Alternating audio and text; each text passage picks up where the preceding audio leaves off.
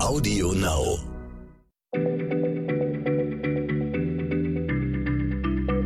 Schneller Schlau, der kurze Wissenspodcast von PM.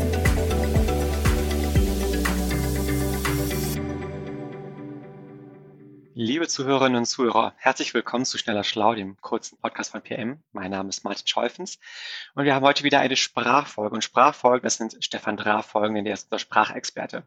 Und es ist heute auch noch das zweite Leib- und Magenthema von Stefan, denn er ist auch unser Experte für Essen und Trinken. Nicht nur, weil er gerne isst und trinkt, sondern er hat auch jahrelang als Redakteur gearbeitet und er versorgt uns auch immer mit ganz wunderbaren Rezepten aus dieser Zeit, die er damals äh, entdeckt hat und alle nachgekocht hat. Und deswegen möchte ich heute mit dir über ein Thema reden, was eben beides verbindet, nämlich Sprache und Essen und Trinken, nämlich woher bestimmte Redewendungen zum Thema Alkohol und zum Trinken allgemein eigentlich herkommen. Und ich schätze mal, da hast du jetzt richtig fette Beute gemacht, oder? Ja, Martin, so ergiebig war das nicht. Ich war selbst überrascht. Also viele der Synonyme für Bier, Wein oder Schnaps sind hm, sehr selbsterklärend, sage ich mal, so wie Rebenblut für Wein. Ja, also das, das finde ich ein bisschen langweilig. Und ganz viele Begriffe äh, sind auch extrem regional geprägt, so wie Bölkstoff für Bier. Dass Bölken für Rülpsen steht, das versteht man im hohen Norden vielleicht, aber, aber 200 Kilometer südlich eben schon nicht mehr. Und so etwas ist dann auch nicht besonders interessant, weil es halt immer nur für bestimmte Bereiche gilt. Aber ich habe natürlich schon ein paar Begriffe gefunden, die erklärungsbedürftig sind. Und ich habe mich zunächst mal damit beschäftigt, woher das Wort Alkohol überhaupt kommt. Ah, da kann ich jetzt einmal schlau werden, denn äh, das habe ich tatsächlich auch schon mal gelesen für eine Folge, die wir hier gemacht hatten zum Thema Alchemie. Da habe ich dann äh, in dem Zusammenhang auch schon erzählt, dass das aus dem Arabischen kommt. Stimmt das? Ja, exakt, du Laserbrain. Äh, Alkohol kommt vom arabischen Wort Alkul, dessen Aussprache sich später bei den Mauren unter spanischem Einfluss zu Alkuhul wandelte. Ursprünglich bezeichnete man damit das sogenannte Schieß Spießglanzpulver, oh, schweres Wort, Spießglanzpulver. Das ist so ein frühes Make-up, das man damals, also etwa am Ende des 9. Jahrhunderts, zum Einfärben der Wimpern, Augenbrauen und Lider verwendete. Im 16. Jahrhundert existierte in Alchemistenkreisen bereits das Wort Alkohol zur Bezeichnung von feinem Pulver generell. Und auf den Brandwein, also den Schnaps, wurde es dadurch übertragen, dass man von der Wortverbindung Alkoholvini, Destillat des Weines, was der Schnaps ja ist, den Bestandteil Vini wegließ. Und heute, klar, bezeichnet Alkohol geistige Getränke aller Art. Stimmt, Alkohol ist ja wirklich der Überbegriff, den man für alles verwenden kann. Ist das vielleicht auch der Grund, warum es dann eigentlich vergleichsweise wenige Synonyme gibt für Alkohol? Ja, gute Erklärung. Das ist, ja, das ist absolut möglich. Das äh, interessanteste Synonym ist noch das Wort Fusel, das ja gemeinhin für billigen Wein oder Schnaps steht. Dieses Wort stammt aus der Gaunersprache, dem Rotwelschen. Auch da hatten wir schon mal eine ganze Podcast-Folge zu, zu dieser Gaunersprache. Und dieses Wort bezeichnete schon bei seinem Aufkommen im frühen 18. Jahrhundert Schnaps, der nach dem Destillieren noch unerwünschte, sage ich mal, Rückstände enthielt. Heute spricht man chemisch auch von Fuselölen. Sprachforscher vermuten, dass der Begriff aus dem Alchemistenlatein kommt. Da bezeichnet Fusile etwas Flüssiges. Und das ist wohl wiederum vom echten lateinischen Begriff fusilis für geschmolzen, fließend, flüssig abgeleitet. Ziemlich interessant ist auch das Wort Zielwasser. Das steht in vielen Regionen synonym für Schnaps und dieser Ausdruck kommt, nicht weiter überraschend, tatsächlich aus der Soldaten- und Jägersprache des frühen 20. Jahrhunderts. Dort wird eben Brandwein so bezeichnet und der soll die Treffsicherheit eines Schützen erhöhen. Und in der Tat kann Alkohol ja unter Umständen das Zittern in den Händen beenden. Allerdings nur, wenn man es nicht zu viel trinkt.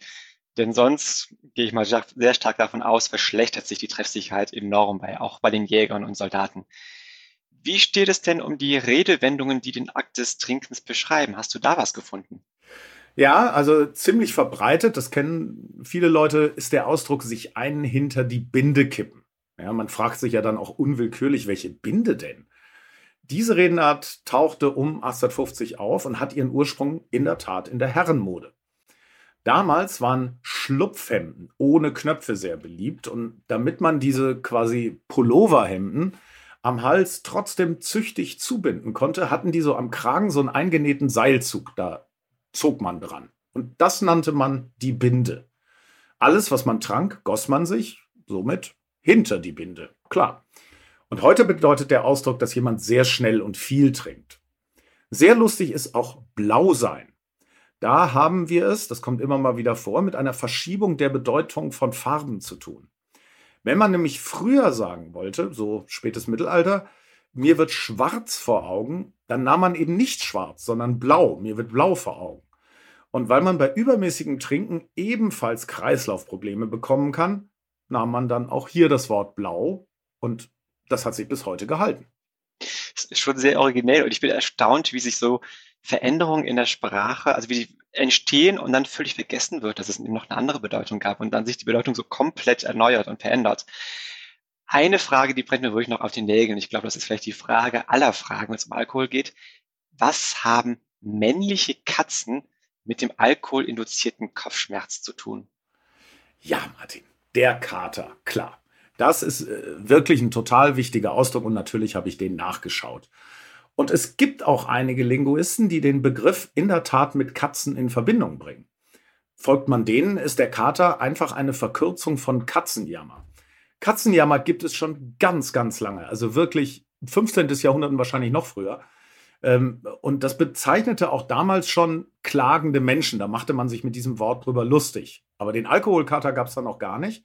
Und die Linguisten sagen eben, naja, man hat den Katzenjammer genommen, hat das Wort verkürzt und dann war es eben der Alkoholkater, weil die Leute da auch jammern. Also passen täte das schon. Allerdings bevorzugt die große Mehrheit der Wissenschaftler eine katzenfreie Erklärung. Laut dem großen Lexikon der sprichwörtlichen Redensarten kam das Wort Kater im Zusammenhang mit Alkohol auch Mitte des 19. Jahrhunderts in, zunächst mal in der Leipziger Studentensprache auf seinen Kater spazieren führen oder einen Kater ausführen. Die Linguisten hinter dem Sprichwörterbuch vermuten einen Zusammenhang mit dem Wort Katar. Das macht Sinn, weil der Katar ja eine Entzündung der Schleimhäute ist, die dann wie beim alkoholischen Kater geschwollen sind. Wer also zu viel trank, hatte am nächsten Morgen Symptome wie jemand, der an Katar erkrankt war. Dass aus Katar aber letztlich Kater wurde, ist laut den Verfechtern dieser Theorie auf den sächsischen Dialekt zurückzuführen. Ich kann nun Sächsisch echt nicht gut nachmachen. Äh, Rheinisch kann ich gut, Sächsisch kann ich gar nicht. Aber stell dir mal vor, so Katar und, und, und, dann wird da irgendwann Kater draus. Also ich kann mir das vorstellen, mir erscheint das durchaus logisch. Ich will jetzt auch nicht versuchen, Sächsisch nachzumachen. Also ich finde, manche deutsche Dialekte nachzumachen, das ist genauso schwierig wie eine Fremdsprache zu lernen. Ah, Martin, Fremdsprachen muss ich dir am Schluss noch was erzählen. Das hat allerdings jetzt nur indirekt was mit Redewendungen zu tun. Okay, schieß los, Stefan. Ja, pass auf. Holländische Forscher haben vor einigen Jahren mal untersucht, ob man unter Alkoholeinfluss besser Fremdsprachen sprechen kann. An diesem Experiment nahmen 50 Personen teil, deren Muttersprache Deutsch ist und die aber für ihr Studium in Maastricht noch kurz vorher Niederländisch gelernt hatten. Alle Teilnehmer bekamen ein Getränk, die Hälfte davon enthielt eine geringe Dosis Alkohol, die andere halt gar keinen. Und anschließend führten alle Studienteilnehmer ein Gespräch auf Niederländisch und diese Unterhaltungen wurden dann von niederländischen Muttersprachlern ausgewertet.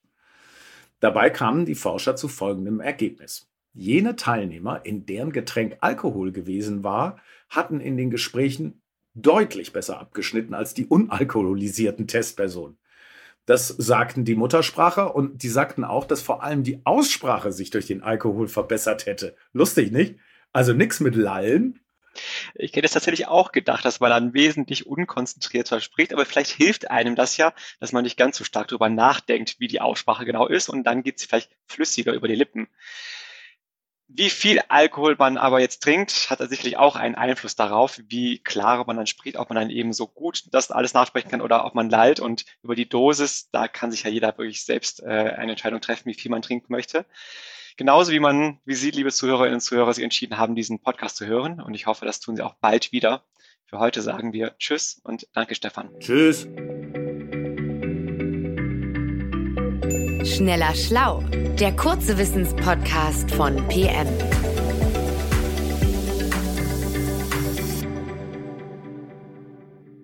Dieser Podcast ist jetzt vorbei, aber wir hätten noch einen anderen Podcast-Tipp.